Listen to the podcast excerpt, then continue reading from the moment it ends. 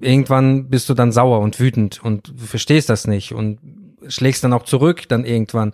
Wenn du zurückschlägst, bist du dann bist du dann wieder dieser Klischee äh, in diesem Klischee drin, die Russen sind alle irgendwie aggressiv und die prügeln sich nur. Und dabei haben wir uns gewehrt, was vielleicht auch nicht unbedingt richtig war, wenn wir zugeschlagen haben. Aber es war, es, wir dockten nicht an.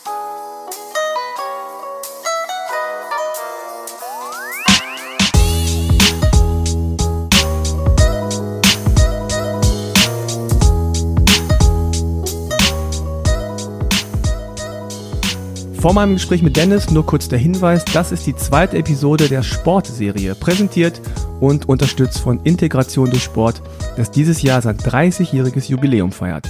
Das Bundesprogramm wird vom Bundesinnenministerium und vom Bundesamt für Migration und Flüchtlinge gefördert. Das nur kurz vorneweg und jetzt zu meinem Gespräch mit Dennis Laupan. Viel Spaß!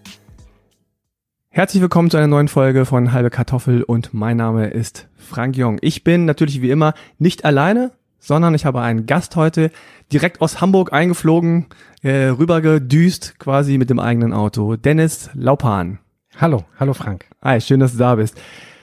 Habe ich den Namen richtig ausgesprochen? Das ist immer meine erste Frage. Laupan. Das, das war korrekt, ja. Ja, das ist ein sehr ungewöhnlicher Name, oder?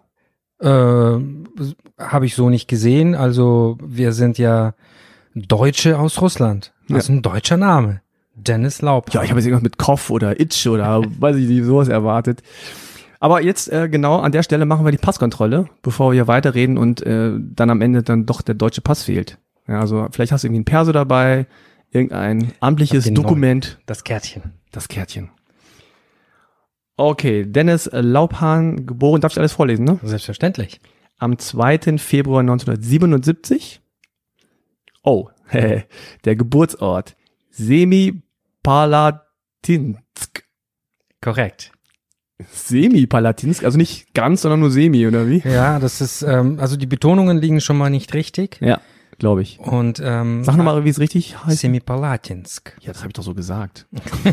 Semipalatinsk. Und äh, Semi, das ist ähm, ein, also das ist sieben, sieben äh, Zelte sozusagen ich bin mir nicht sicher, aber ich meine, das war Peter der Große, der da sieben Zelte aufgeschlagen hat. Das ist immer Peter der Große gewesen. Der ist Ende. überall gewesen, genau, und so entstand wohl diese Stadt. Ah, okay. Und die ist wo? Die liegt in Kasachstan, äh, aber nicht un unweit von der Grenze zu Russland. Ja gut, jetzt muss man natürlich wissen, dass die Grenze zu Russland ungefähr 7000 Kilometer lang ist. Ungefähr, ja. Das kommt hin. Also da irgendwo. Irgendwo. ähm, wenn, wenn, wenn mich das nicht täuscht, dann liegt äh, Semipalatinsk Nordosten. Wenn man auf die Karte guckt, ja. rechts oben wohl. Also eher so in dem asiatischen Raum schon fast. Ja. Richtung Mongolei. Kann man sagen, ja. Okay. Äh, du hast blau-graue Augen und bist 1,75 Meter. Das ist richtig. Und du bist tatsächlich so ungefähr 1,75 Meter, so würde ich jetzt einschätzen. Mittlerweile 1,74, äh, ja. geschrumpft. Ich bin mehr der Jüngste. okay. Okay, alles gut, alles äh, korrekt. Würde ich sagen, du kriegst ihn wieder. Danke. Und äh, normalerweise kommt an dieser Stelle der Klischee-Check, aber weil das die Sport Edition ist, äh, müssen wir zusätzlich zur Passkontrolle auch noch den Mitgliedsausweis checken. Ah, du greifst du dein, du hast tatsächlich einen dabei. Ich habe einen Mitglieds, äh, eine, eine Dauerkarte St. Pauli. Okay. Und einen Mitgliedsausweis äh, von der Vereinigt, Vereinigten Lohnsteuerhilfe. Okay, nee, das darum geht heute nicht. also, der Mitgliedsausweis beinhaltet eigentlich nur vier kurze Fragen, damit man weiß, äh, welchen sportlichen Hintergrund du hast. Ja. Äh, wie heißt dein Verein damals? Und falls du in einem heute bist, heute? Damals bin ich ähm, gelaufen für Spartak Semipalatinsk. Ähm, heute bin ich Mitglied bei St. Pauli. Ich bin Mitglied beim BSV, das ist ein Berliner Sport äh, Schlittschuhverein. Und ich bin Mitglied im ASV, das ist der Altona, Altona Schlittschuhverein in Hamburg. Okay. Und welche Sportart hast du als Kind betrieben? Eisschnelllauf. Eisschnelllauf. Eisschnelllauf. Wow, geil. Was war deine Paradedisziplin? Ich war gut in 3000 Meter. Also mhm. wir Laubhans, wir laufen lang, wir sind Langstreckenläufer. äh, weil du für kürzere Strecken Muskulatur brauchst und die habe ich nicht. Ich habe Okay. halt die, die Ausdauer. Das ist schon fast die Antwort der vierten Frage. Deine Geheimwaffe oder dein Spezialmove. Gab es da irgendwie sowas? Bist du gut in der Kurve gewesen oder bist du gut äh, im Sprint am Ende? Für gewöhnlich habe ich in der zweiten Hälfte die Distanz nochmal angezogen und habe dann äh, meine Punkte gesammelt, die ich äh, in, den- in den Kurzstrecken verloren hatte. Ah, okay. Dann, jetzt hast du es geschafft bis zum Klischee-Check. Und äh, wir haben gerade schon gehört, also Kasachstan, Eisschnelllaufen, darum geht's. Ich habe sieben Thesen aufgestellt Ja. zu einmal der Sportart, aber auch zu deiner Herkunft. Und äh, mal gucken, ob das alles stimmt oder nicht. Du sagst einfach nur ja oder nein. Okay. Nummer eins. In den Augen der meisten, also der meisten hier in Deutschland, bist du vor allem Russe. Ja. Nummer zwei. Die Menschen aus dem Osten haben in Deutschland keinen guten Ruf. Ja. Was ist so das, was als erstes aufkommt? So Kriminalität? Ja, genau. Also ich denke, ähm, auch äh, Alkohol spielt eine Rolle. Ah, Mhm. klar. Volkskrankheit, Wodka trinken. Ah, Wodka, na klar. Ich. Nummer drei. Deutsche empfinden Menschen aus dem Osten als kühl oder vielleicht sogar gefühlskalt. Jetzt gerade denke ich das nicht. Oft höre ich sowas wie gastfreundlich und warm, ne? Also wenn, wenn jemand empfangen wird, dann wird ja aufgetischt. Ist immer herzlich willkommen. Man muss aber so weit kommen erstmal. Ah, Nummer vier. Das ist, da bin ich mal gespannt. Seit dem Film Borat hat sich das Image des Landes, also Kasachstan, verschlechtert. Hast du den Film gesehen? Ganz ruhig lachen. Den Film kenne ich, ja. ja. Hast du ihn gesehen? Ähm, ich habe ihn gesehen. Ich sag mal so, in meinem Familienkreis, ja, also im, im näheren Familienkreis hat er keine gute Kritik bekommen, dieser Film. Ich fand ihn toll, Ich fand den auch ehrlich gesagt sehr lustig. ja. Aber wie gesagt, das ist wahrscheinlich ähm, so, dass, dass wir uns mal ein bisschen verschließen und ähm, das nicht zukommen lassen. Also, also weißt du, was ich meine? Also es ist, es gibt jemanden, der da ein lustiges Filmchen gedreht hat über Kasachstan, Humor hoch fünf, aber wir sind verschlossen und deswegen mögen wir das nicht. Das ist böse, das ist blöd. Der gehört erschossen, habe ich gehört. Also deine Familienmitglieder konnten da nicht so drüber lachen. Nein. Ja, der ist auch deftig, auch ein bisschen derbe. Gut, Nummer fünf. Wenn du sagst, dass du Eisschnelllaufen machst oder gemacht hast, lachen die Leute. Nein. Nein, lachen nicht. Viele sind verwundert, Genau, überrascht. überrascht. Gerade in Hamburg bei uns gibt es ja eigentlich nicht so einen großen Zulauf zum Eisschnelllauf. Wir kämpfen ums Überleben. Unser Klaus, der mich da eingewiesen hat, der ist 84. Ich bin der Jüngste quasi mit meinen 42 Jahren. Fast, fast der Jüngste. Wir, wir Ja. kämpfen um Kinder und um Jugendliche. Ich hole meine Töchter auch ran. Die sind auch regelmäßig dabei. Aber es ist schon so, dass bei uns in Hamburg wir leider keine, es, es kennt uns kaum Ja. jemand. Meine Vorstellung ist eher so, dass, dass du sagst, ja, ich mache Eisschnelllaufen oder ich habe das früher auch ähm, ja, als Kind leistungsmäßig betrieben, dass die Leute dann so, echt? So diese, diese Reaktion haben, so, hä? Echt? Du so Eisschnelllaufen? Ja, also so, nicht jetzt, weil du nicht so aussiehst, also das auch, aber weil Eisschnelllaufen einfach so eine Sportart ist, die so gar nicht im Fokus ist, auch noch nicht mal so im breiteren Spektrum auftaucht. Das stimmt. Ähm, damals in, in Kasachstan war das so, dass diese Sportart doch sehr beliebt war bei uns in der Stadt und einen großen Zulauf hatte. Wir hatten wirklich mehrere Klassen sogar. Unsere Mannschaft bestand aus einer gesamten Klasse. Und das Leben, was ich da hatte, war ein besonderes Leben. Es war eine Sportklasse, die mitten in der Schule irgendwie in einer normalen Schule angesiedelt war. Super. Also die Leute, äh, wenn sie hören, ich hätte Eisschnelllauf betrieben oder betreibe immer noch Eisschnelllauf, ähm, die sind verwundert, überrascht und fragen dann. Und, und, und das finde ich irgendwie schön. Und Nummer sechs knüpft da daran an. Eisschnelllaufen kommt bei Frauen gut an, bei Männern eher so, geht so. Nein. Ah, okay. Diese Reaktionen sind mir nicht Ver begegnet. verwechseln die Eisschnelllaufen mit Eiskunstlauf? Das passiert oft, Ja, ja. genau, das das meine ich. passiert oft. Und wenn sie, aber ich korrigiere sie dann ganz dezent. Nummer sieben, jetzt wirst du ein bisschen persönlich. Du hast es leider schon ein bisschen angerissen. Nummer sieben ist, du hast mega dicke Waden und Oberschenkel. Nein, stimmt nicht. Ich bin ein zierlicher Mensch mit 1,74, aber mit Ausdauer, hoffentlich. Weil die meisten oder die richtigen Eisschnellläufer, die Profis, die haben also richtige Ja, krasse Beine. ja, die haben krasse Beine, krasse Gesäße. Stimmt. Äh, das brauchen sie eben, um, um Schnellkraft zu entfalten. Gerade die Kurzstrecken, da wird das benötigt. Und wenn man in dieser Haltung, wenn jemand in dieser Haltung mal gefahr, ge, gelaufen oder gefahren ist, der weiß, dass das echt anstrengend sein kann. Okay, das ist auf jeden Fall so eine Bauch-Beine-Po-Geschichte, Ja. die auch wirklich was, was bringt. Ja, du bist äh, in Kasachstan geboren, Stimmt. also tatsächlich im äußeren Zipfel anscheinend äh, des Landes. Kasachstan ist ja ein Riesenland. Ne? Also es ist ja so von der Fläche her, wenn man so auf die Weltkarte guckt, äh, es ist ein Riesenland und ich glaube, das ist, gehört zu den zehn größten äh, Staaten, Ländern der Welt, aber wenn man einfach nur die Fläche Ja. sieht. Ja. Wenn du dich daran erinnerst, so äh, an die Zeit des Aufwachsens als Kleinkind, äh, als Grundschulkind, woran erinnerst du dich da? Also wie ist das Klima? Wie, wie, ist das, wie ist das Leben in Kasachstan in den 80er Jahren da gewesen? Als erstes äh, geht mir durch den Kopf, dass wir äh, ganz lange Sommerferien hatten.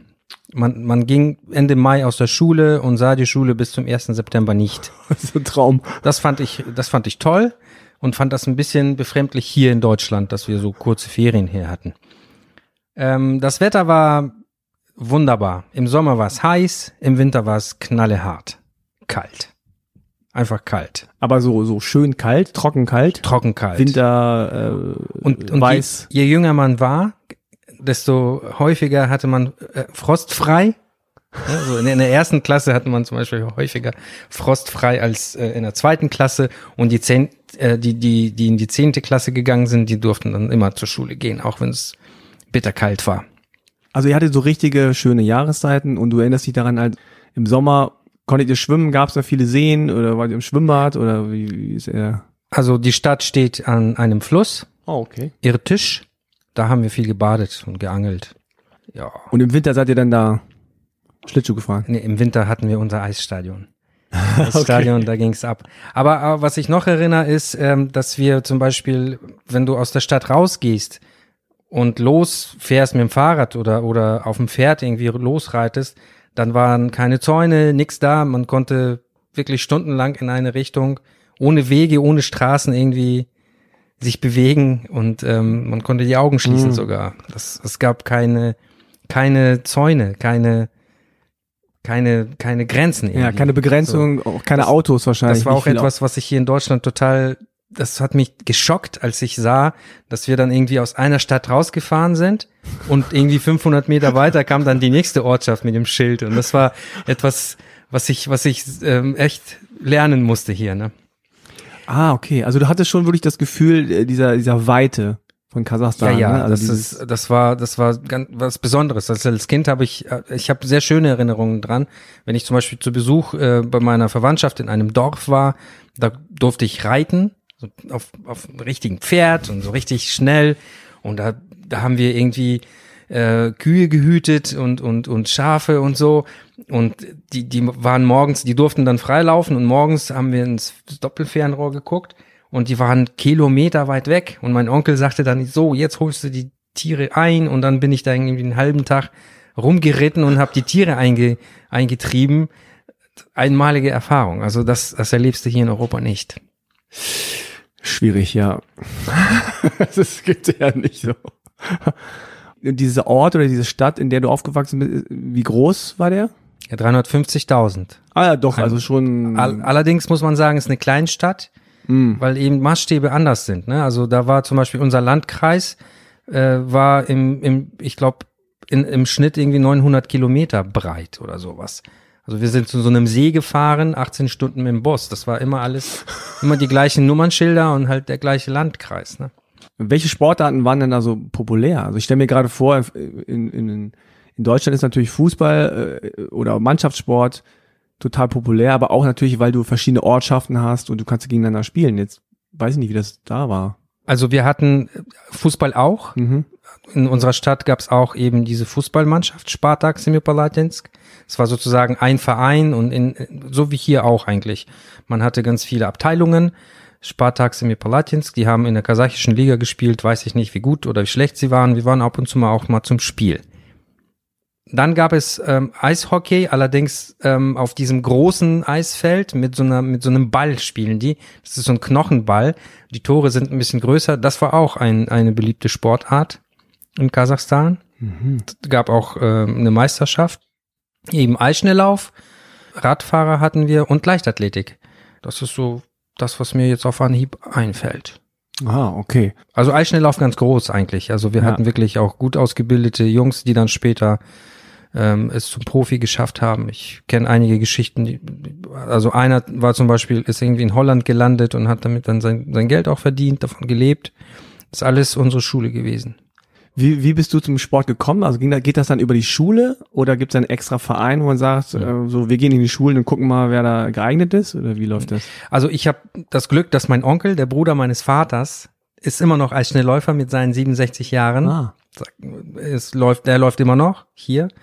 Ähm, und der, der war halt eben Trainer. Der hat irgendwie Sportstudium, glaube ich, abgeschlossen und hat äh, diese ganzen Klassen dort aufgebaut in unserer Stadt. Und er hat mich mit fünf gefragt, ob ich nicht Lust hätte mitzukommen. Ich hatte Lust und dann bin ich mitgekommen und war verwundert, wie riesig dieses Stadion ist, weil wir das, ich kannte das nur aus Fernsehen und äh, so fing das damit an dann. Und dann bin ich irgendwie 100 Meter irgendwie rumgekratzt da. Äh, der Anfang war lustig und ich sagte noch immer, Mensch, schleif doch mal die Schuhe jetzt, schleif doch mal die, äh, die Schlittschuhe, die, die Kufen mhm. sind stumpf. Und dann er hat immer abgewunken und hat gesagt, ja, ja, sind nicht stumpf. Hat dann aber trotzdem geschliffen nach fünfmal äh, Betteln und dann, und dann fuhr ich plötzlich schneller und war irgendwie besser. Und so, so ah, bin ich du hast gleich schon so ein Gefühl für die Kufen. Ja, das liegt in der Familie. Mein Vater war übrigens auch Eisschnellläufer. Wir sind halt quasi kasachische Meister sozusagen. Ah. Und also du hast wohl so von Anfang an das Gefühl gehabt, so ja, das, das gefällt mir, das macht genau. mir Spaß. Genau. Ich, so. ich war voll drin. Ich bin richtig aufgegangen, als es dann, als ich älter wurde, wurde ich schneller, dann durfte ich Wettkämpfe mitmachen, ich durfte mitmachen, äh, verschiedene Trainingslager, das ist ja alles parallel neben der Schule gelaufen. Also schon ein außergewöhnliches Schulleben, ne? wenn man dann irgendwie am 1. September anfängt und im November geht es schon wieder nach Almaty zu diesem Medeo-Stadion in den Bergen für vier Wochen. Wer erlebt das schon? Das war toll. Also Amati, Amati war die Hauptstadt oder ist immer noch die Hauptstadt, heißt aber jetzt anders. Genau, die hm. heißt jetzt irgendwie anders. Ich weiß gar nicht wie. Ja, die wird ja immer geändert. Wie hieß dann Astana? Astana, genau. Astana. Und jetzt soll das irgendwie neu. Ja, nur, neu. nur Sultan oder so, so wie der, äh, Stimmt. Der, ja, wie sagt man? Herrscher. Der Herrscher. Der Herrscher. Okay, äh, interessant. Also du, du warst dann halt mit fünf, bist du dann da reingegangen, hast dann so ein bisschen äh, angefangen, rumgekratzt und rumge, wie man halt das so macht, ne, so ja. rumgesteppt und dann irgendwann lief es. Und dann gibt's, dann gibt's da so Meisterschaften wahrscheinlich und, und gibt's ja auch so eine Auswahl äh, für bessere oder warst du in der Nationalmannschaft oder wie weit bist du da gekommen? Also, also es ist so, dass wir ähm, fast jedes Wochenende eine die städtische Meisterschaft ähm, gelaufen sind und die besten davon sind, durften dann auf die Republikebene, also kas mhm. kasachische Meisterschaften dann so in, in unseren entsprechenden Altersgruppen. Mhm. Und bei solchen Läufen war ich zweimal dabei. Das ist dann, dann die nächste Stufe. Da bin ich zwar komplett abgelust, aber ich war da. Und warst du dann so in der Schule so ein bisschen so der Star oder so, hey, wie war's und so, cool oder nicht? Oder ist das eher Unbedingt, so? unbedingt. Also ja? die Schule hat von solchen Klassen profitiert, weil alle Sportevents, die haben wir natürlich dann abgerissen. Ne? Also ob das Basketball, Fußball war ja. oder sonst irgendwas. Wenn irgendwie äh, zwischenschulische Wettkämpfe anstanden, dann haben die Schulen natürlich die, die Sportler rangezogen und haben gesagt, so, ihr spielt jetzt Fußball. Das, wir haben das auch nicht gemacht, ja, natürlich. Ja. Du hattest da schon auch so einen gewissen Stolz oder so einen gewissen Lifestyle, wo du sagst, so im Nachhinein jetzt auch, ja, also da, ich war eigentlich ein ganz cooles Kind. Ich habe mich da wohlgefühlt, ich habe da Selbstvertrauen getankt, ich habe irgendwie Aufmerksamkeit, Anerkennung bekommen. Ja, also das Gefühl ähm, hatte ich seitdem nie wieder. So dieses, okay. dieses Kribbeln, wo du, wo du, wo du, wo du auf der Bahn stehst und alles guckt dich an und du hast diese leere Bahn vor dir und dann bretterst du los und siehst alles nur schwarz-weiß. Man geht halt auf, ne? Also es ist schon. Du siehst alles schwarz-weiß. Ja, ich habe alles schwarz-weiß gesehen, so weit weg, weg war ich. Ach krass, so im Tunnel quasi so. Ja. Richtig fokussiert und weg. Also seitdem, ich habe das. Also man sieht's dir auch an, also du glühst förmlich, Ja. so wenn du daran äh, denkst. Äh, ja, ist schon interessant. Also wenn ich mich dran erinnere, jetzt, ich habe dann früh Fußball gespielt, auch so ganz, ganz okay. Man hat so Flashbacks, ne? Man denkt so, oh, Genau. wenn man das erste Tor geschossen hat oder man weiß noch, wie die Leute jubeln oder einfach dieses Gefühl, das hat man, das trägt man halt so in sich irgendwie die ganze Zeit. Und ja, klar, Eisschnelllaufen ist ganz anders. Also so, ich stelle mir das so vor, dann, keine Ahnung, Laufbahn oder auch Zuschauer und dann plötzlich so total diese Ruhe, ne? Das ist immer so fast ein bisschen gespenstisch, wenn dann plötzlich das Stadion ganz ruhig wird plötzlich. Und dann so ganz so kurz, ein paar Sekunden und dann kommt irgendwann der Puff und dann, äh, dann geht's los. Genau. Also du warst sehr erfolgreich. Was warst du denn so für ein, für ein, für ein Typ Sportler? Warst du eher so der aggressive, so ich guck den anderen nicht an oder so, so ein Trash-Talker, so ein bisschen so, ey, pass auf, ich mach dich jetzt fertig? Oder warst du eher der ruhige, bescheidene, so der Jubler? Oder gibt's da irgendwie eine Klasse, die, in die du dich gesehen hast? Also ich denke, ich war sowas wie ein Klassenclown, Hm. aber ähm, ich habe das gemacht, was der Trainer gesagt hat. Zumal das mein Onkel war, ich stand ja auch andauernd unter Druck, ne? Ich habe ja auch irgendwie immer immer mehr machen dürfen als der Rest, weil eben Stolz der Familie musste weitergetragen werden und die Fahne des der Laubhahns und wenn ich dann irgendwie Wett- Wettkampf hatte, dann war schon eine Erwartungshaltung da, musste schon Plätze belegen, die gut sind. Aber ich habe auch davon profitiert, dass mein Vater und mein Onkel halt eben Sportler waren. Ich kann mich an einen Lauf erinnern. Es gab, es gibt ja immer so einen Dauerrivalen irgendwie, ne? Man hat ja immer jemanden, der dann immer irgendwie stört und so. Und Der so und, ähnlich gut ist, ne? Ah ja, und ach, das war so ätzend manchmal. Und dann stand der Wind nämlich so, dass äh, mein Vater hat auch zugeschaut und hat, er meinte, Mensch, wenn du jetzt auf der Innenbahn startest, ne, dann gehst du auf die Wechselbahn und da gibst du Gas, weil da hast du nämlich Rückenwind und dann auf die große Kurve, dann hast du eine Chance, den zu knacken. Und das war auch so. Ich, ich habe dem folgt und gewann diesen Lauf. Das war eine großartige Errungenschaft, ne? Da krieg, kriegte ich so, so, ein, so eine Medaille irgendwie dafür und dann so eine, so eine, so eine Urkunde. Oh, das, diesen Lauf vergesse ich nie. Wie alt warst du da? Ich muss elf oder zwölf gewesen sein. Ah, okay. Kannst du sagen, was dich da so dran fasziniert hat? An diesem Lauf oder an diesem Sport? Nee, generell an dem Sport. Also ich finde, das ist erstmal etwas etwas ästhetisches. Also so, so die Bewegungsabläufe und und und äh, dieser dieser dieser Anzug, wie man dann die Kurve läuft und wie die wie Athleten in der Kurve liegen, das finde ich einfach ästhetisch schön. Aber dieser Anzug, ist ja so ein ganz enger. Ja. Findest du gut? Trinkst du heute noch? Geschwindigkeit, ja, ja. Man, man schraubt die Geschwindigkeit bis zu 60 km/h hoch, ja.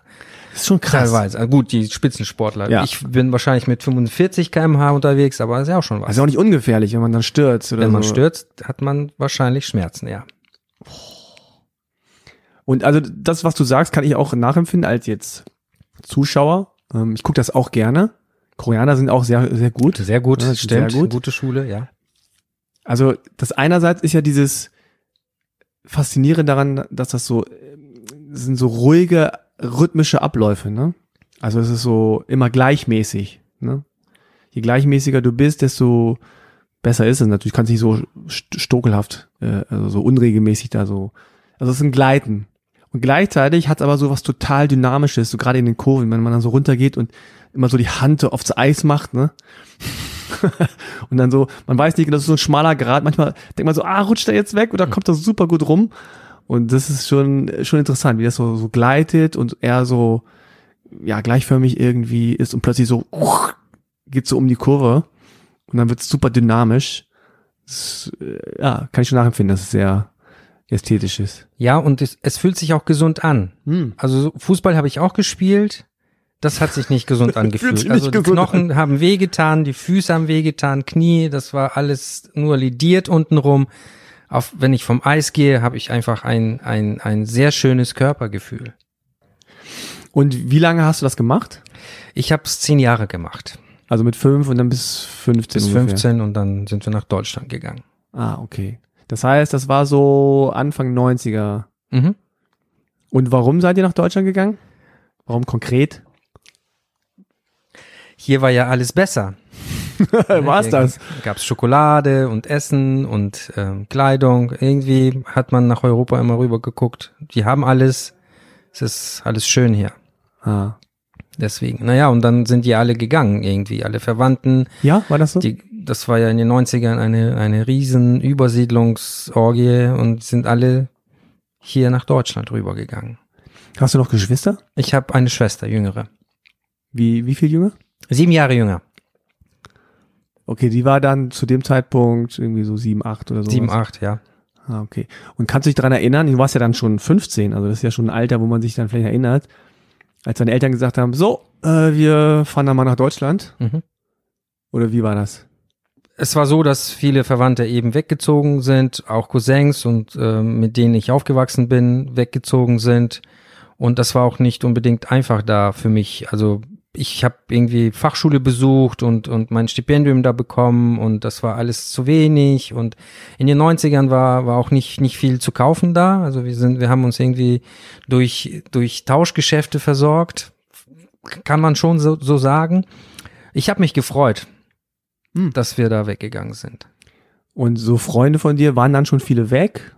Oder waren die noch da, als du gegangen bist? Also ich, wir haben eine große Verwandtschaft und, und meine Cousins, mit denen ich groß geworden bin, waren dann schon hier. Da war ich so ein bisschen alleine. Gut, ich hatte zwar meine Freundin damals schon, Oh, Ja. okay. aber, aber gut, die Familie hat gesagt, Vater hat gesprochen, dann sind wir gegangen. Da wurde jetzt nichts demokratisch beschlossen. Nein, nein, nein, das wurde nicht. beschlossen. das wurde einfach, zack, wir gehen dahin, weil alle da sind und da ist es besser als hier. Und wie lief das ab? Seid ihr gegangen, gefahren, geflogen? Wir Äh, sind geflogen. ja. Man musste ja irgendwie eingeladen werden von hier aus, von Deutschland aus und dann hat man dann gepackt, alles verkauft, gepackt und dann sind wir nach Moskau und von Moskau, in Moskau haben wir, glaube ich, zwei Nächte übernachtet oder sowas und dann ging es nach Düsseldorf. Moskau, Düsseldorf. Warst du vorher schon mal in, in Moskau? In Moskau war ich einmal vorher, ja. Und dann ging es weiter nach Düsseldorf, weil da schon Leute waren, die euch eingeladen haben. Genau, unsere Verwandten, Mhm. mein, meines Vaters Tanten nämlich. Und dann ging es nach Düsseldorf. Dann ging es in so ein Auffanglager, zwei Wochen. Das ist auch ey, dieses Wort, ne? Das ist auch eigentlich Ja, das ist ein Auf- Lager. ja, Auffanglager. Auffanglager in Hamm. Ehemalige Kaserne. Gewohnt äh, drei Familien in einem Raum. Gemeinschaftsduschen. Drei Familien in einem Raum. Ja, ja, das sind so Kasernen. Früher Bundeswehrkasernen gewesen. Zwei Wochen. Oh, und also, was sind so deine ersten Erinnerungen äh, an Deutschland, an Düsseldorf, äh, an das Auffanglager? Ähm, der Kaffeegeruch auf den Straßen fand ich, fand ich schön. Das fand ich irgendwie schön. Das hat so, das ist eine angenehme Erinnerung. Ah, Im Auffanglager war das so, dass äh, das war ein Chaos, also innerliches Chaos, weil du nicht weißt, wohin es dann weitergeht und wie es überhaupt läuft hier und ähm, zumal keine Sprache gesprochen, so ein bisschen verängstigt auch und deswegen klammerte man sich an so Gleichaltrige irgendwie und hat dann irgendwie Zeit verbracht. hm. Und Zeit hatte man ja da anscheinend wahrscheinlich. Die erste Zeit viel, ja. Erste Und wie geht's dann weiter? Dann sind wir weitergeschickt worden nach Sachsen Oh, und dort landeten wir in, in Bärenstein. Bärenstein ist eine kleine Stadt. Das war das zweite Lager. Und Bärenstein ist eine Stadt an der Grenze zu Tschechien. Ganz wild, oben in den Bergen, total kalt war das und sch- verschneit, dunkel irgendwie. Und ähm, also man musste diese Lager hinter sich bringen, weil die ganzen Papiere wurden irgendwie klar gemacht und und man musste ja sich registrieren und und all diese offiziellen Dinge wurden in diesen Lagern erledigt.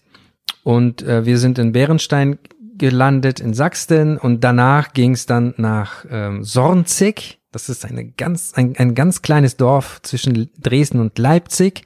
Und dort lebten wir mit 28, ich schätze, das sind fast 30 Familien gewesen, Russlanddeutsche Aussiedler, die so eingezäunt in so einer ehemaligen Kaserne, glaube ich, von den Russen noch, äh, wo die Streitkräfte, russische Streitkräfte standen ja irgendwann in, in der DDR und dann sind diese, diese, äh, Diese gated Communities entstanden. diese Kas Kasernen stehen geblieben, so kleine Baracken sind das aus Karton. Ne, so die Wände waren so aus Karton. Man konnte, Karton? Ja, das, das konnte man so durchtreten, wenn man wütend war. Hast du natürlich nicht gemacht, oder? Nein, Nein. ich bin mit dem Kopf gegengelaufen. Und Kopf durch die Wand geht hier an der Stelle. Genau. Ganz gut. Und dann war so ein Abdruck im Karton drin. Konnte man genau sehen, wer es war. Dennis, das warst doch du. Nein, war ich nicht. Steck deinen Kopf rein. Passt. Okay, du warst es, passt. Karton. So weird. Ja. Äh, okay, ich meine, ich lache jetzt darüber, aber so lustig war es wahrscheinlich nicht. Also viel Privatsphäre hatte man da anscheinend nicht. Nee, wenig, wenig. Aber das war nicht das Schlimmste. Ähm, ich fand es nicht schön, wie es an der Schule zuging. Das war nicht schön, weil da wurden wir wirklich, also die Aussiedlerkinder, wir waren, ähm, die Schule war in Sch Schreibitz, Landkreis Oschatz. Das sind so Namen, die klingen gar nicht nach, die klingen gar nicht nach Deutschland.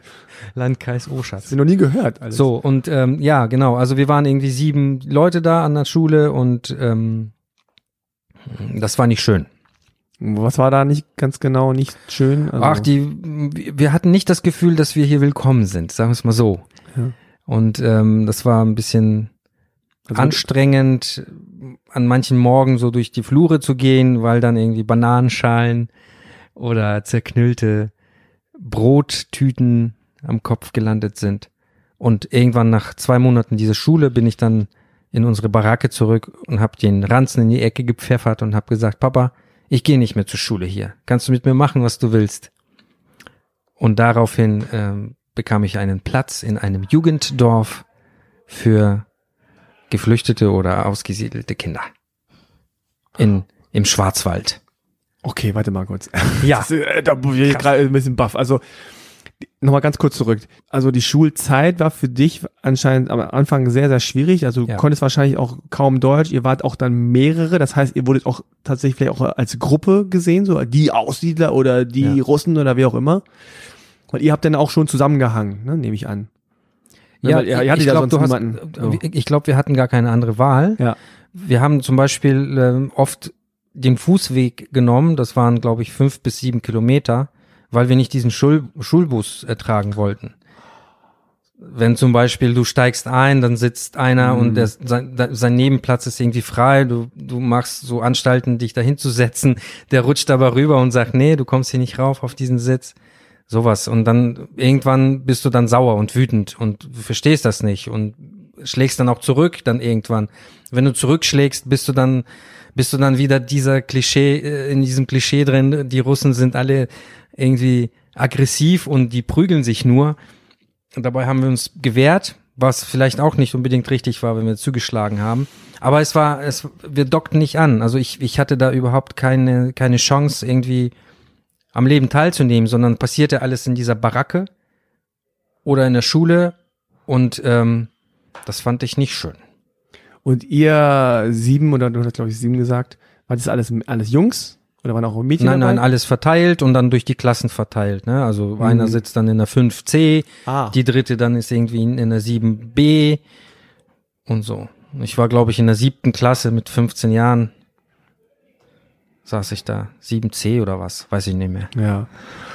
Okay, das heißt also, ja, du wurdest jetzt nicht mit offenen Armen empfangen, Nee. äh, im Gegenteil, sondern äh, wurdest im, heute, heute würde man sagen, gemobbt. Schulbus ist, glaube ich, so generell so bei den meisten Schülern so, äh, ruft jetzt irgendwie traumatische er Erlebnisse hervor. Also ich hatte zum Glück immer einen kurzen Weg und bin mit dem Fahrrad gefahren, aber ich habe das immer gesehen äh, im Schulbus, dachte so, oh, ich bin so froh, dass ich nicht da mit diesem Bus fahren muss. Also das war, das ist ja echt ein Kampf da drin. Und kannst du dich dann so dran erinnern, an so gewisse Situationen, weil du verstehst die ja auch nicht, was die sagen. Du kannst dir natürlich vorstellen, du siehst dir die Gesten und die Mimik und die Ablehnung, aber du weißt ja nicht genau, was die dir zu dir gesagt haben. Kannst du dich da an ein, zwei Situationen erinnern, wo du irgendwie gemerkt hast, so, ey, was ist hier los? Oder diese, diese ja, die so exemplarisch stehen für, für diese Zeit? Also eine Situation eindeutig. Es waren die Türen zur Schule, das waren so eine schwere Schwenktüren, die zu beiden Seiten aufgingen. Und dann wollte ich, ähm, bin ich dann da gewesen, wollte in die Schule reingehen. Da stand einer an der Tür und hat die Tür aufgehalten. Da habe ich mich schon gefreut und gehe da rein. Der lässt sie los und schiebt sie nochmal an, so dass mir die Tür komplett entgegenkam. Und das fand ich halt auch, das wollte ich gar nicht mehr. Dann bin ich umgedreht und einfach nach Hause gegangen. Was warst du für ein Typ? Warst du schon damals so, so, so ein Typ, der, der schnell ausgerastet ist oder der, du hast jetzt gesagt, du bist einfach nach Hause gegangen. Es scheint mir so, dass du eher so ein ruhigerer Typ gewesen bist oder so ein zurückhaltender oder unaggressiver oder ich weiß nicht, wie, warst du so damals? Ich würde nicht sagen, dass ich ein Schlägertyp Ja. war. War ich nie. Ähm, Es hat auch viel mit Angst zu tun. Also in Kasachstan ist so, ein- so ein Kräftemessen, Boxen, ich glaube hier auch, weiß ich nicht, das fand ich nie, nie äh, gut und auch es nicht so gesehen, dass es irgendwie was für mich war. Ähm, aber es gab irgendwann mal eine Grenze eben und ähm, als diese Tür mir dann entgegenflog, dann bin ich weggegangen und habe dann gesagt, beim nächsten Mal werde ich körperlich, weil ich das nicht mehr aushalten kann. Halt, ne? Und kannst du dich an die erste Situation erinnern, wo du dann auch körperlich geworden bist? Also gab es da eine, eine große Schlägerei oder? Ja, ja, gab's. Wir sind, wir waren geschlossen, wollten wir schwänzen.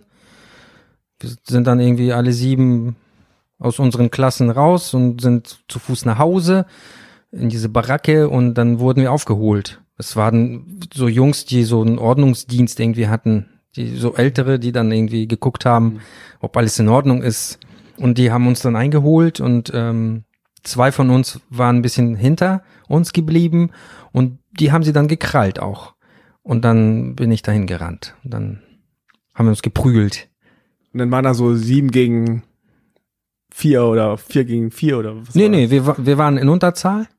Ah, und dann ähm, haben wir ein bisschen uns da geschlagen, geprügelt und die haben von uns abgelassen und sind weitergegangen. also ihr wart stärker dann in Unterzahl. Anscheinend. Obwohl die älter waren auch. Ja.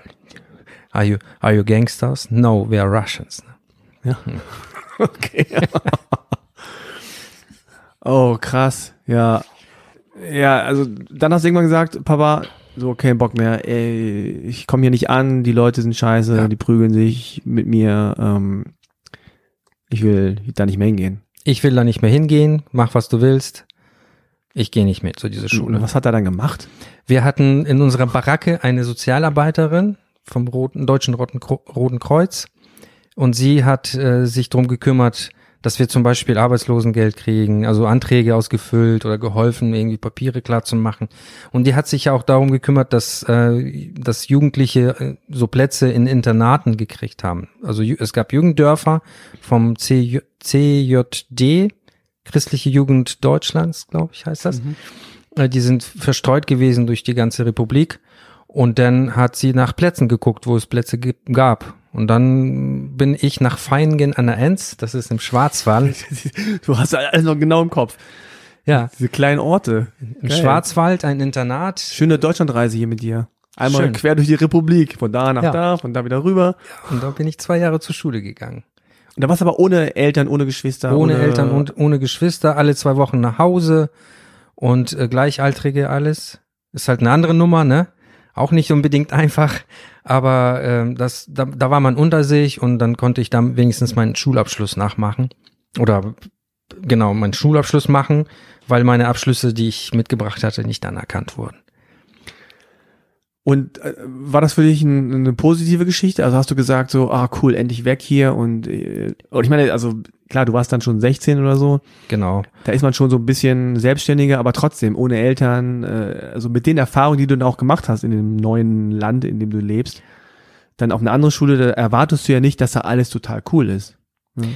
Also ich, für mich war das schon cool Mhm. nach diesem ganzen Umzug. Das war schon stressig jetzt im Nachhinein. Und, und diese Zeit in Sachsen, die war, die war auch nicht so prickelnd. und deswegen äh, habe ich mich schon einigermaßen beruhigt und gefreut, dass wir da waren. Gut, wir hatten auch da ein bisschen Probleme untereinander gehabt. Aber wie gesagt, wir konnten uns wenigstens verständigen. Und, äh, und was, was ich, ähm, glaube ich, früh ver verstanden habe, da habe ich meinen Ansch äh, Abschluss, einen Schulabschluss. Das war mein erster, ich bin zur Förderschule gegangen, damit fing ich an. Und Wenn du sagst unter uns, also war das ein, ein Jugenddorf, wo viele Aussiedler oder äh, Ge genau, sagen, genau. Deutsche in Anführungszeichen? Also gefühlt äh, über 80 Prozent Russlanddeutsche, Jugendliche, dann ein bisschen polnische Jungs und andere ethnische Gruppen.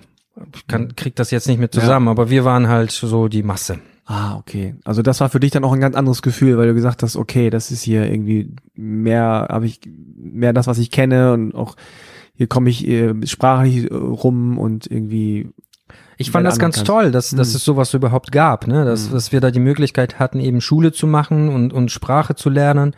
Das fand ich gut. Ich hatte einen sehr guten Deutschlehrer, Herr Förster. Ich weiß nicht, der war schon damals ziemlich alt. Ich hoffe, der lebt noch. Man denkt aber teilweise auch, dass die nur alt waren und wenn man dann zurück äh, zurückblickt, dann denkt man so, oh, der war irgendwie 44, also so wie ich jetzt oder so. Aber damals, wenn du so 16 bist, denkst du dir, die Lehrer sind alle mega alt. Ja. Er hat uns auf jeden Fall Deutsch beigebracht. Der, der hat nicht den Schwerpunkt auf, auf richtig Schreiben oder so gelegt, sondern Sprechen. Also wir mussten viel lesen und eben, er hat uns dann diese, die, diese E's und dem und den beigebracht und, und, und das R zu rollen. Das hat er praktiziert und, Also das R nicht mehr zu rollen. Oder? äh, nicht mehr zu rollen, sondern zu, zu schlucken. Ja. Ne?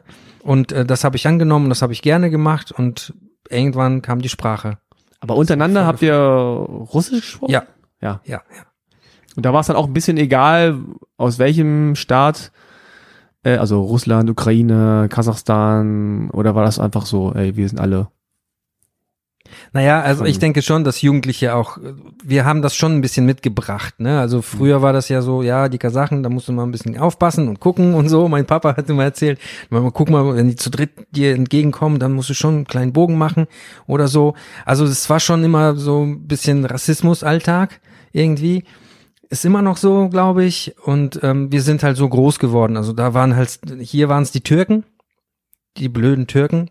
Hm.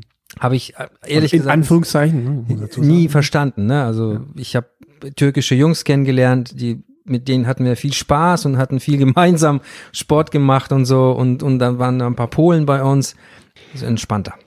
Und äh, abgesehen von der entspannten Schulsituation, gab es denn irgendwie was, wo du sagst, so, das war mein Anker oder gab es ein Hobby, wo du sagst, also das habe ich neu entdeckt in Deutschland oder irgendwas, was dich so ein bisschen wieder eingefangen hat, so emotional. Ne? Also man, gerade in der Pubertät ist ja immer so, man ist so orientierungslos und man weiß nicht, wer man ist und wo man hingehört. Und da habe ich das Gefühl, ist oft der Punkt, wo man dann so gewisse Dinge entdeckt, ne? ob das Musik ist, ob das Sport ist, ob das Kunst ist oder, oder Bücher lesen, was weiß ich. Gab es da Mhm. irgendwas bei dir?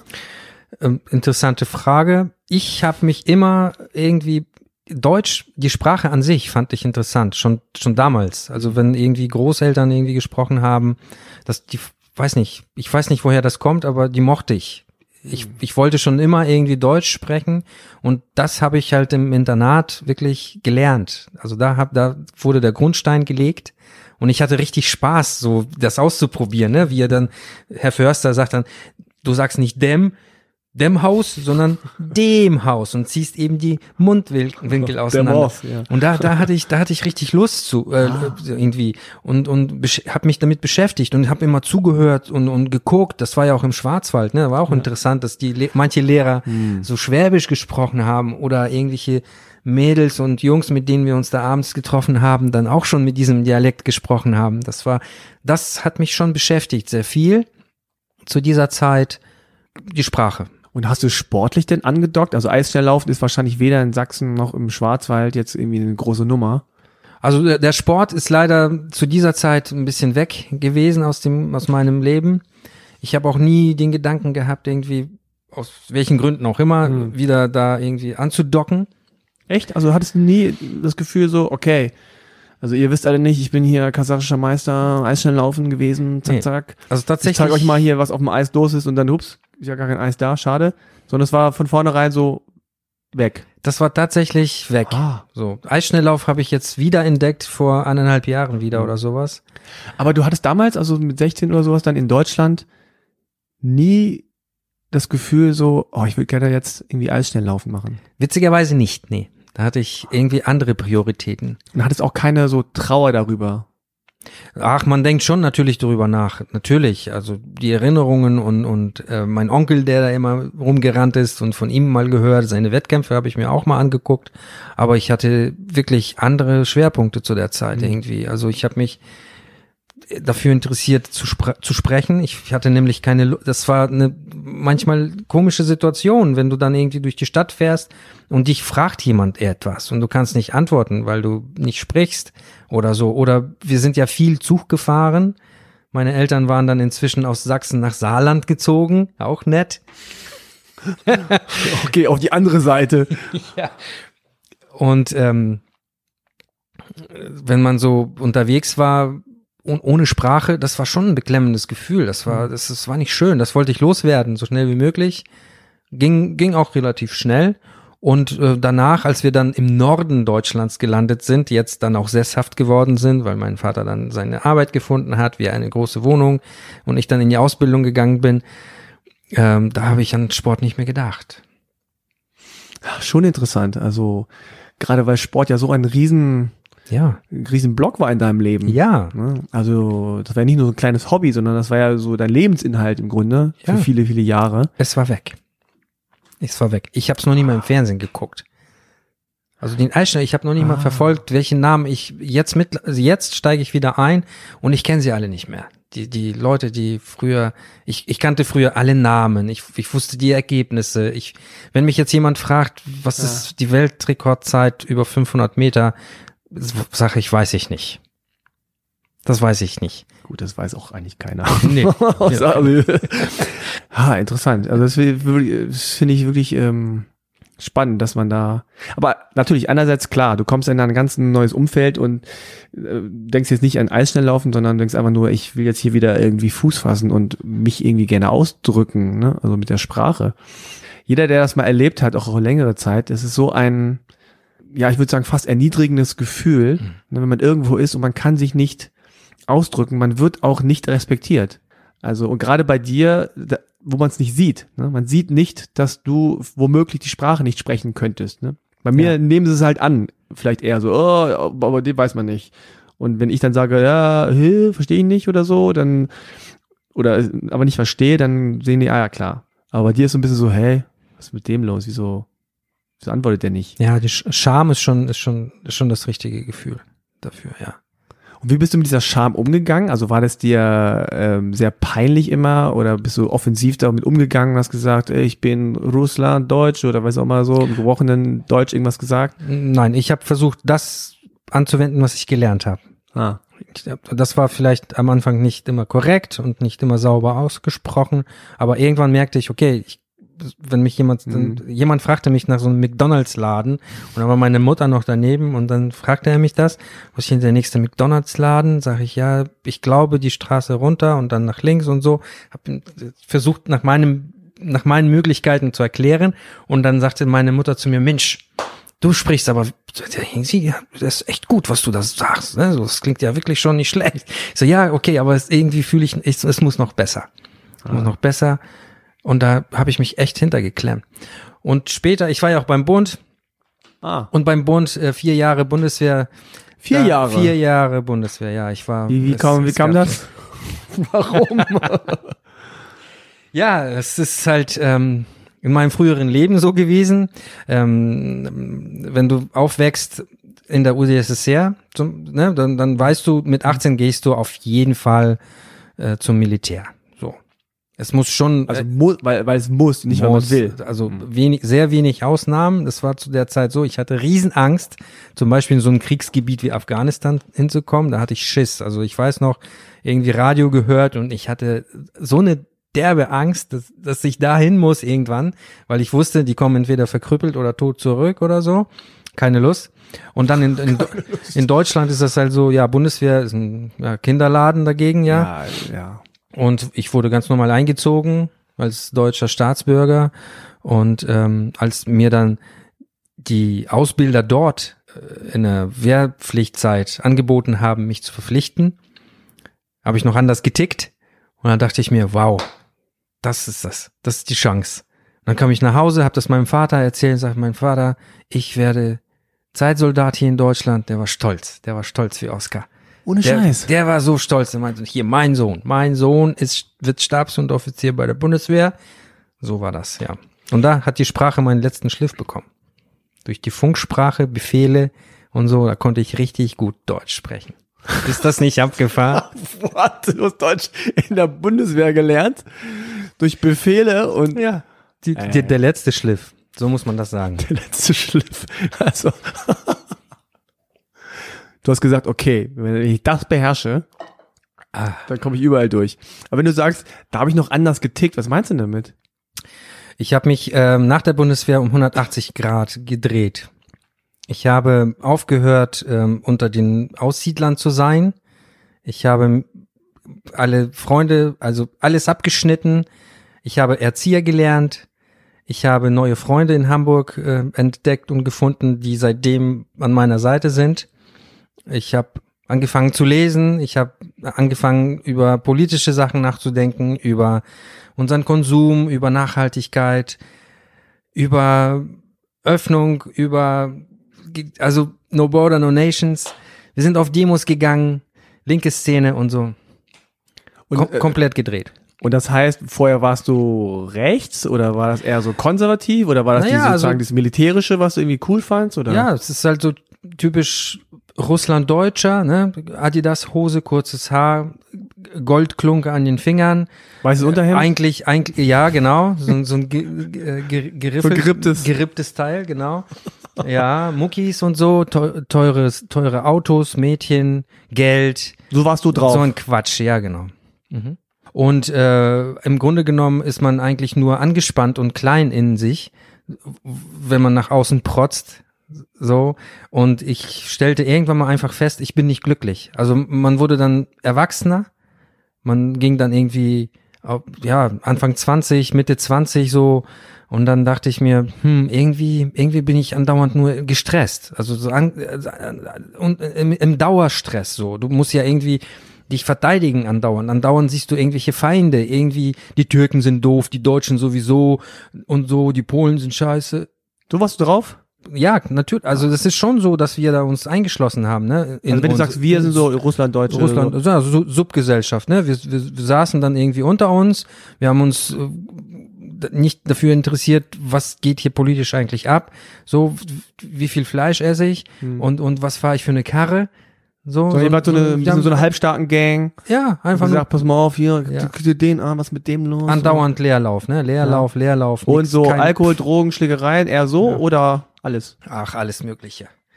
Und irgendwann merkst So, du aber so richtig auf die harte oder so? so? Mal so, mal so. Also Hm. es, es, es gab auch harte Sachen, ja.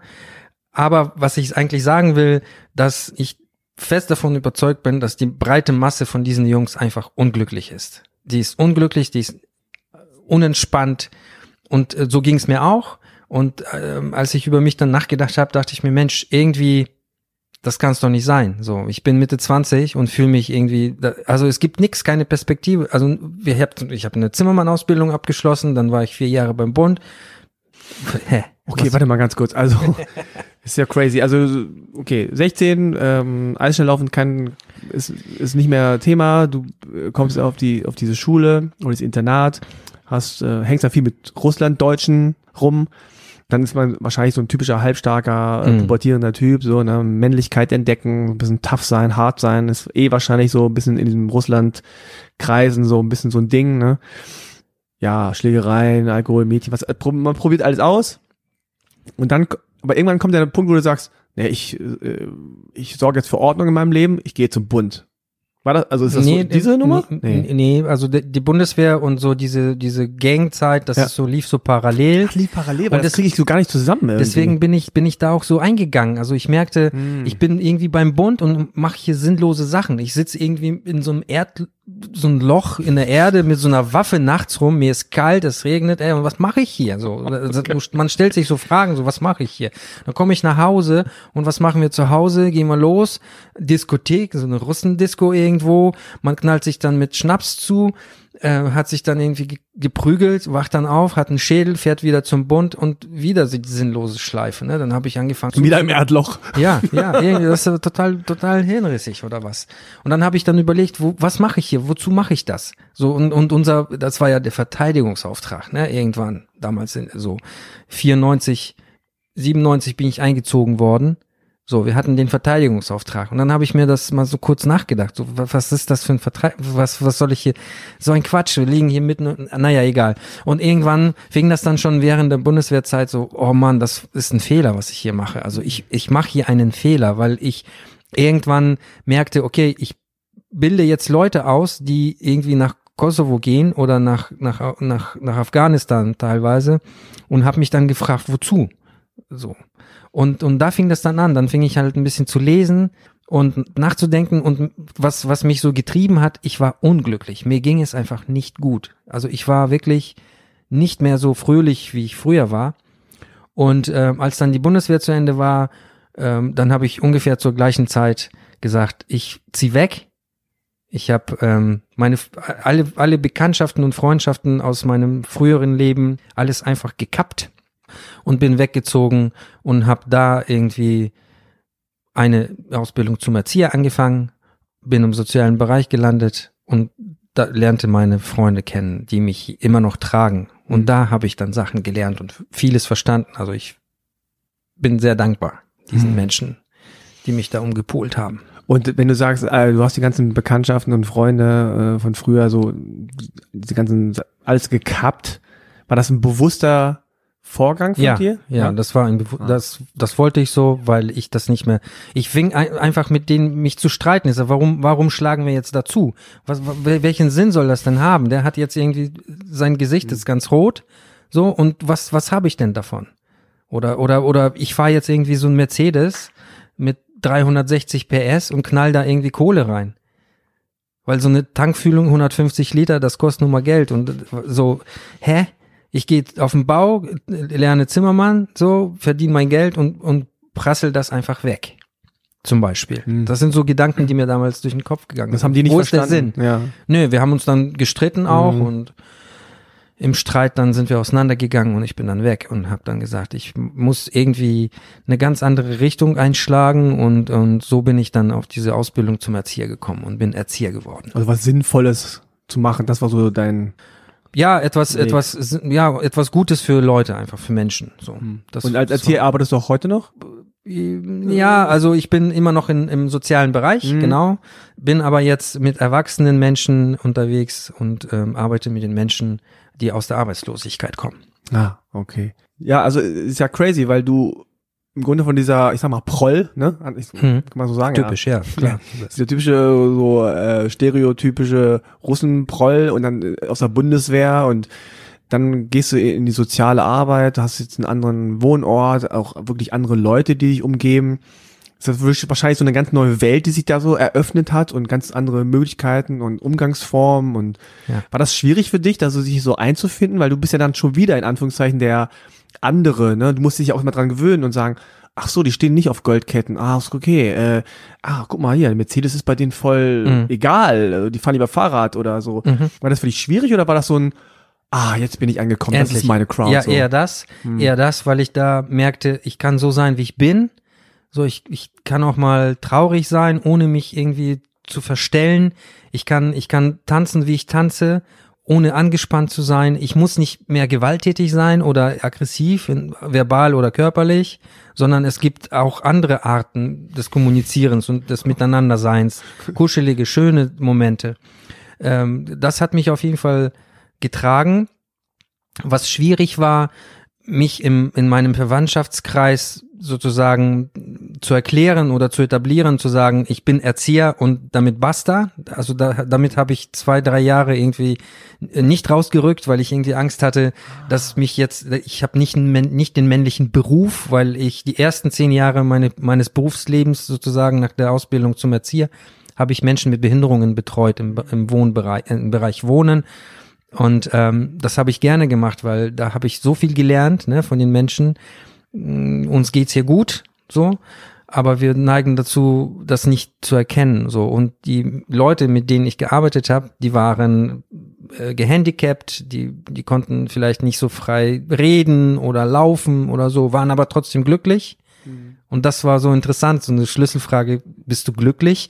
Und da saß eine Frau im Rollstuhl vor mir und da guckte sie mich verständnislos an und sagte: Aber natürlich bin ich glücklich. Warum fragst du eigentlich? Und ich bin da so, oh Mensch, hier und da, da habe ich irgendwie Rückenschmerzen und jetzt bin ich depressiv irgendwie. Also ich habe schon da, da geschöpft, ne? Und, und das schwierig war eben, diesen, dieses männliche Bild mit meinem Abschluss zum Erzieher herzustellen.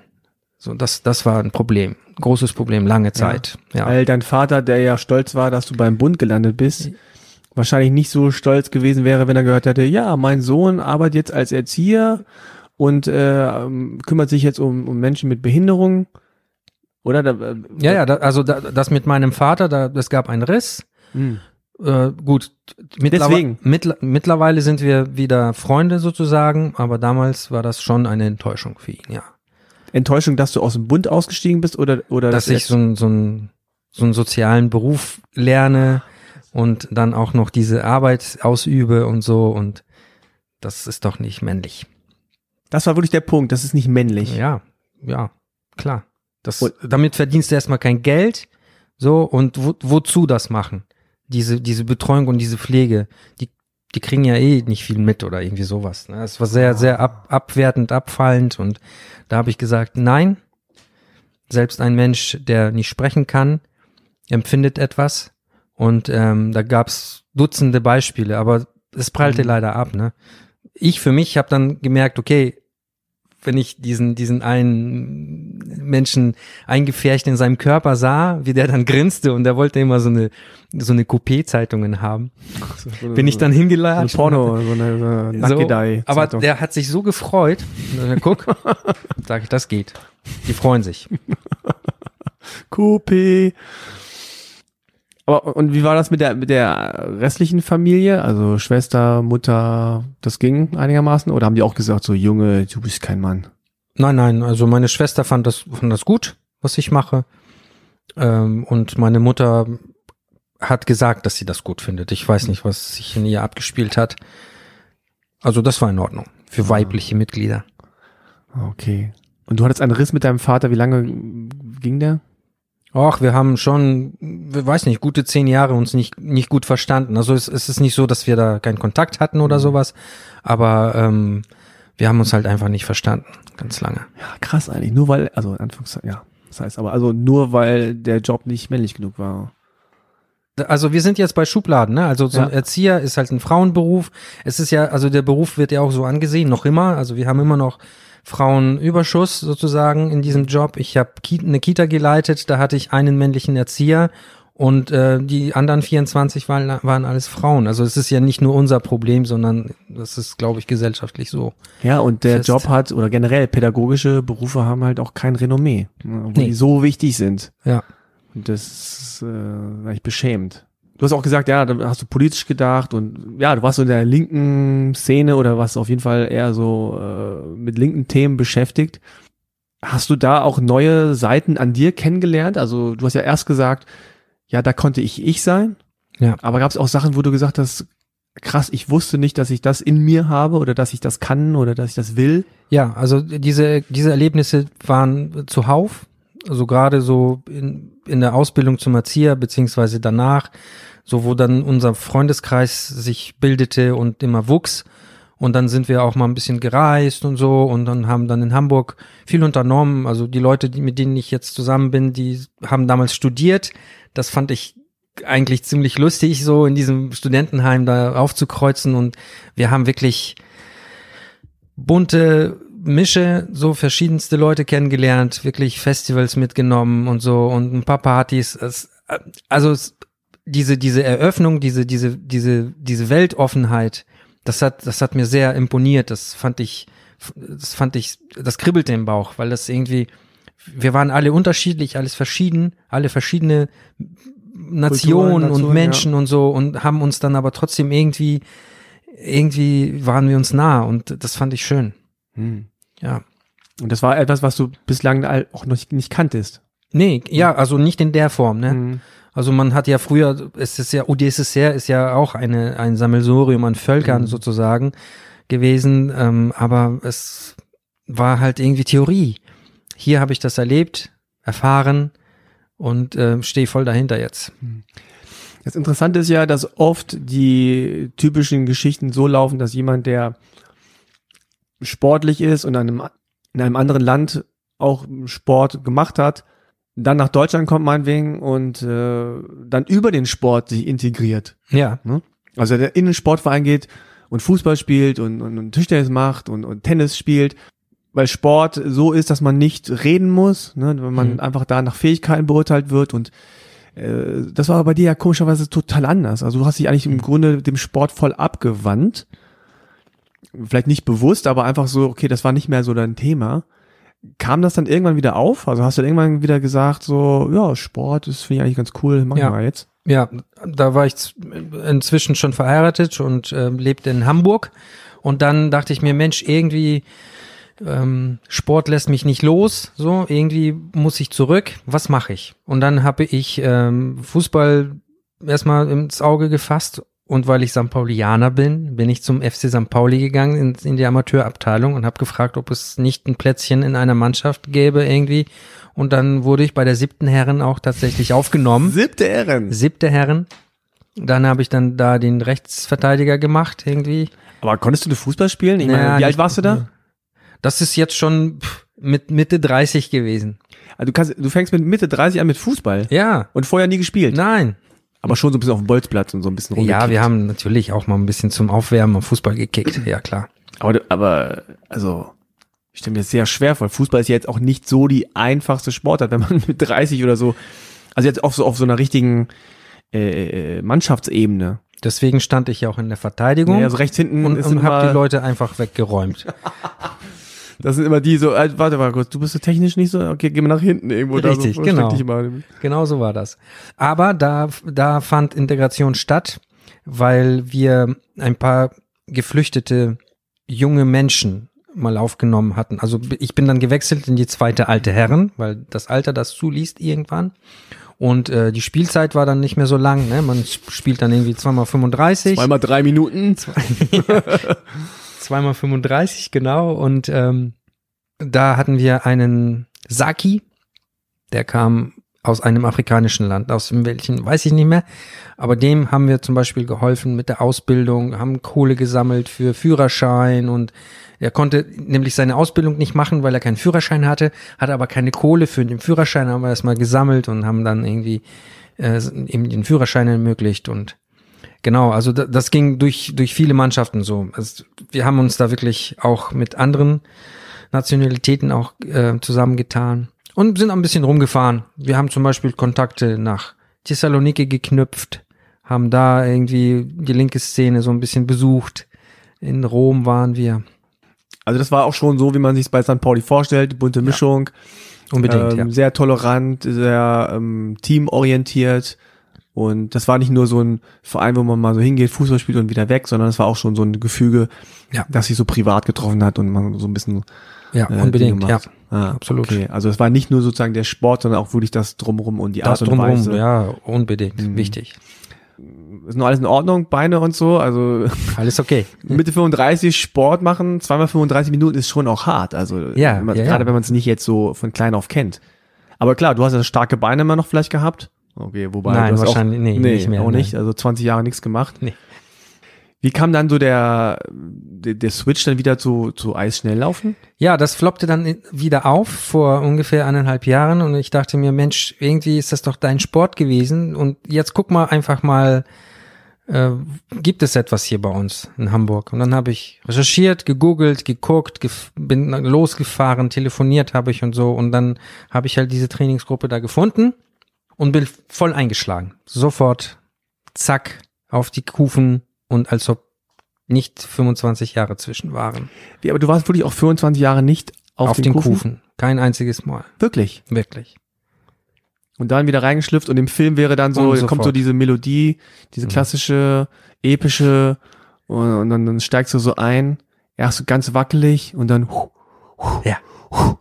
Und dann kommt Genau, genau so war das. das. Ja. Und du hast das Gefühl und dein Lachen kommt wieder und du denkst dir, wow, das ist es. ja, wenn du als Jüngster da aufs Eis gehst, dann ist es für, ja, klar. dann Flashbacks, Kasachstan, Eisschnelllauf. Ja, war auf einmal alles, alles wieder da. Und witzigerweise ist die Bahn, die Eisbahn, wo wir trainieren, so Luftlinie 300 bis 500 Meter zu diesem Bolzplatz, wo ich bei St. Pauli fünf Jahre trainiert habe, glaube ich. Total abgefahren. Die Liebe lag in der Nähe und die habe ich dann gefunden. Krass, irgendwann kommt alles zusammen. Es fügt sich, sehr, ja, es fügt sich, ja.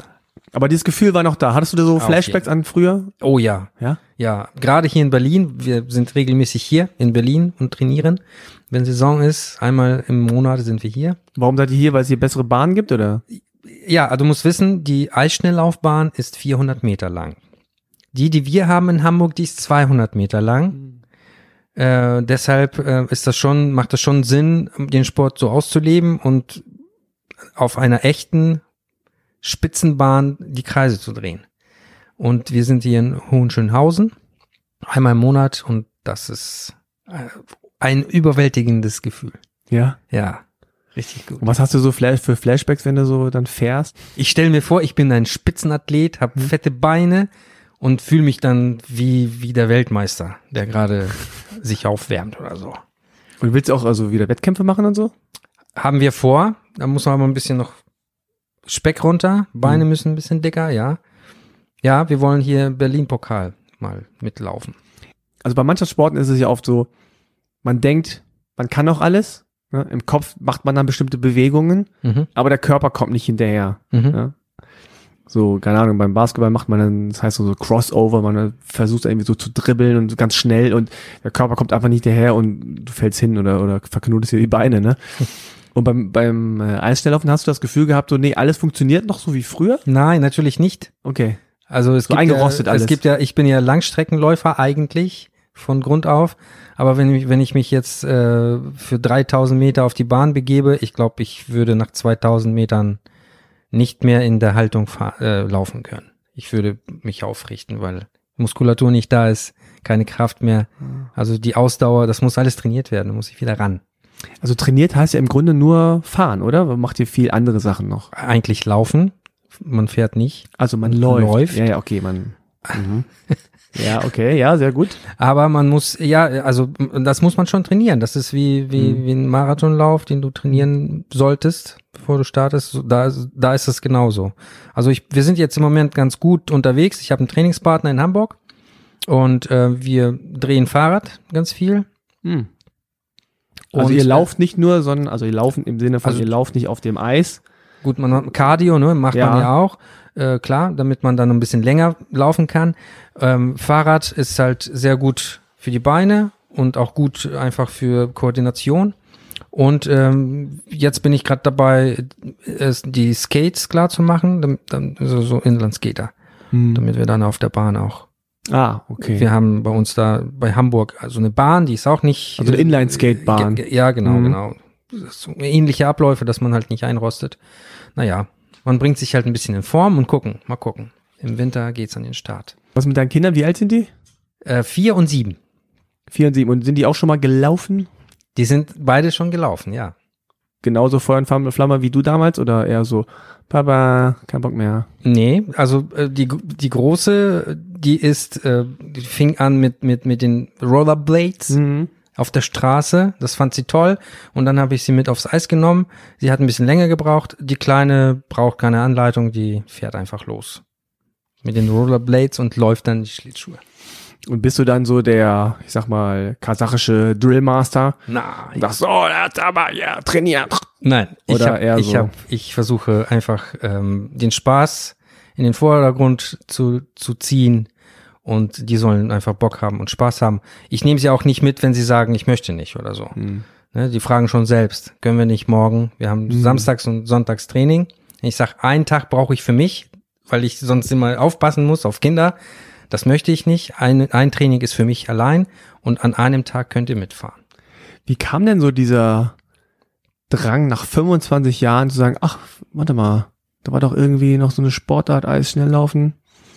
Ja, du echt mal wieder machen. Also Ja. ich stelle mir jetzt gerade so eine Situation vor oder ein Schlüsselerlebnis, wo du das irgendwie wieder so äh, dich daran erinnerst, aber mir fällt nichts ein. Also ich habe ich hab es zwar nicht gemacht, 25 Jahre, aber irgendwie kam dann gedanklich immer wieder mal so ein, so ein, so ein, so ein Funken, so Mensch, das war doch mal echt mal ein geiler Teil deines Lebens, ne? Also so die Erinnerungen, diese ganze Schulzeit, diese ganze Trainingszeit, diese ganze Reiserei und Wettkämpfe, das kommt dann irgendwann mit der Zeit immer wieder mal so ganz dezent, ganz, Mm. ganz leicht und Hauch. Und das geht nicht vorbei. Ne? Ich dachte ja irgendwann, okay, das sind jetzt 25 Jahre äh, irgendwie. So die ersten zwei Jahre in Deutschland war vielleicht Funkstille, aber dann floppte das immer wieder auf. Und und ähm, jetzt habe ich gesagt, so das reicht. Jetzt packe ich das mal an. Jetzt jetzt soll das nicht beim Gedanken bleiben. Sondern gucken wir mal, was geht so. Und so ist das jetzt gekommen. Wo man schnell Europameister wird, weil es nicht so viel gibt. Ja. Hm, Nein. Ja, schwierig, schwierig. Die Holländer erdrücken alles. Warum sind die Holländer so gut? Ja, weil das irgendwie jeder Haushalt hat Schlittschuh zu Hause. Das ist unglaublich. Weil es vielleicht so viel Wasser gibt da. Weiß ich Aber nicht. äh, gibt es da so viel Eis immer? Ne, so Eishallen, kalt? ne, Eis, äh, diese Kunsteishallen, die gibt's überall. Ich meine, ich habe da irgendwie so ein Video gesehen, da die laufen, dass wenn wenn da, wenn die da am Wochenende Eis laufen, die Holländer, da ist kein Platz mehr auf dem Eis, ne? Das ist alles voll. Die, die, in Deutschland ist das geregelt, ne? Man fährt innen langsam, Genau. man fährt außen schnell, Alle in eine Richtung. so alle in eine Richtung, nämlich links rum. So, in Holland fahren sie zwar auch alle in, ein, in einer Richtung, aber da kann einer schnell links fahren, dann wird er, dann switcht er nach links, nach rechts. Das ist total chaotisch. Die Deutschen sagen, das ist so voll gefährlich in Holland, Eis zu laufen. Ja, aber die Holländer haben wahrscheinlich so ein gutes System, beziehungsweise auch so gutes Skills, dass die da alle irgendwie so sich durchwursteln. Ich weiß nur, dass da fast jedes Kind irgendwie Schlittschuhe hat.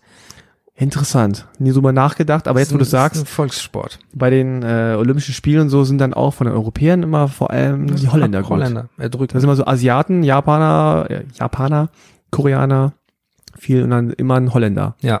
oder Niederländer. Und Eisschnelllauf, also das ist wirklich eine wunderschöne Sportart und es gibt wundervolle Sportstätten. Ich denke da nur an so ein Underground-Rennen in Norwegen, wo so eine Halle, wo du dann irgendwie bei minus 10 Grad irgendwie so ein total schrilles Rennen hast mit Leuten, die irgendwie Also minus 10 Grad würde ich an der Stelle nicht erwähnen, das turnt dann eher ab vielleicht bei manchen Leuten. was, das ist doch schön.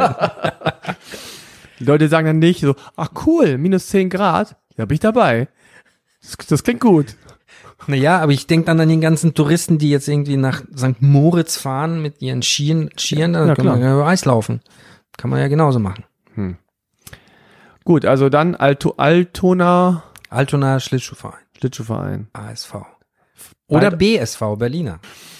Letzte Frage, kam vielleicht nochmal irgendwann so ein alter Kollege aus der, Anführungszeichen, aus dem Russeninternat und sagte hey, Dennis, kennst du mich noch? Und du, äh? Und dann mal ist so, dieser Moment. Und du sagst so, ne, ich kenne dich nicht mehr. Okay, ciao. Glaub's. Witzigerweise haben wir jetzt in der Nachbarschaft jemanden, äh, der tatsächlich auf einem Internat war und auf die oder auf dem Internat war, auch zur gleichen Zeit. Da sind wir irgendwie durch Zufall. Der ist Fotograf, ne Quatsch, Kamera, äh, irgendwie Kameramann ist der, genau. Der ist Kameramann und arbeitet auch mal für die Öffentlichen. Und dann haben wir, kamen wir dann ins Gespräch, sag, na Mensch, du Kameramann, ja, habe ich da hier Abi gemacht und so. Ich, er kommt aus Polen gebürtig. Und, so, ja, ich habe hier Abi gemacht, ein Internat. So, ja, Mensch, ich, ich habe meinen Abschluss auch, zwar kein Abi, aber auch auf einem Internat gemacht. Wo warst du denn? Ich so, ja, hier Feingen in, im Schwarzwald. Mensch, war ich auch. Wann war das denn? Ja, so 92 bis 94. Mensch, da war ich auch. Und kannst dich erinnern, da so eine Szene, da hat sich einer irgendwie in, in, in so einer, wir haben so Speisesaal, so einen riesen Speisesaal, da hat er sich da irgendwie geprügelt und keiner hat verstanden, was er wollte und so. Du, ich erinnere mich an diese Situation. Ist das nicht witzig? Die Welt ist wirklich klein. Also wir haben in der Nachbarschaft jemanden tatsächlich, der auf demselben Internat war zur gleichen Zeit. Ja, es ist äh, immer wieder witzig, was es so für Zufälle und ähm, Begegnungen dann auch gibt und, und wie du jetzt sagst, ne, also in der Nachbarschaft ist jemand, der auf deinem Internat war, so die Eisschnelllaufhalle ist 500 Meter von St. Pauli, ähm, so ja, aber wärst du nicht zum Fußball gegangen, wärst du vielleicht nie, also so ist es halt, man weiß es nicht, wo Genau. das Leben einen so hinführt. Ja, Dennis, vielen, vielen Dank, dass Dafür du hier nicht. warst, war super interessant, also äh, ich stelle mir schon vor, wie dein Leben so verfilmt wird, vom DOSB. Oha. Ja, also diese, diese, diese Russengangs, Bundeswehr und dann aber diese linke Szene, also es gibt viele verschiedene äh, filmische Szenen, die ich so im Kopf habe. Also Okay. vielleicht können wir da über das Drehbuch mal sprechen. Das machen wir. Gut, also an dieser Stelle dann nochmal der Hinweis, halbe Kartoffel gibt jetzt immer am Anfang und äh, in der Mitte des Monats, also im zwei Wochen Takt, immer abwechselnd eine reguläre Folge und eine Sport Edition wie diese hier. Wenn euch halbe Kartoffel gefällt, schreibt doch eine Rezension oder vergebt fünf Sterne oder erzählt es einfach analog oder auch digital an, äh, an eure Freunde und Bekannten weiter. Danke an dich, Dennis, noch einmal Ich an dieser danke auch. Stelle. Also war schön, du bist extra hierher gekommen aus Hamburg. Wie gesagt, ähm, danke an das Bundesprogramm Integration durch Sport und danke auch an alle Menschen, die sich in ihren Verein engagieren, egal auf welche Art und Weise. Nächsten Monat gibt's dann wieder die nächste Folge von einem halb kartoffeligen Menschen, der vom Sport geprägt wurde und den Sport auch weiterhin prägt. Ich freue mich drauf. Macht's gut. Danke fürs Zuhören. Bis zum nächsten Mal. Tschüss. Tschüss.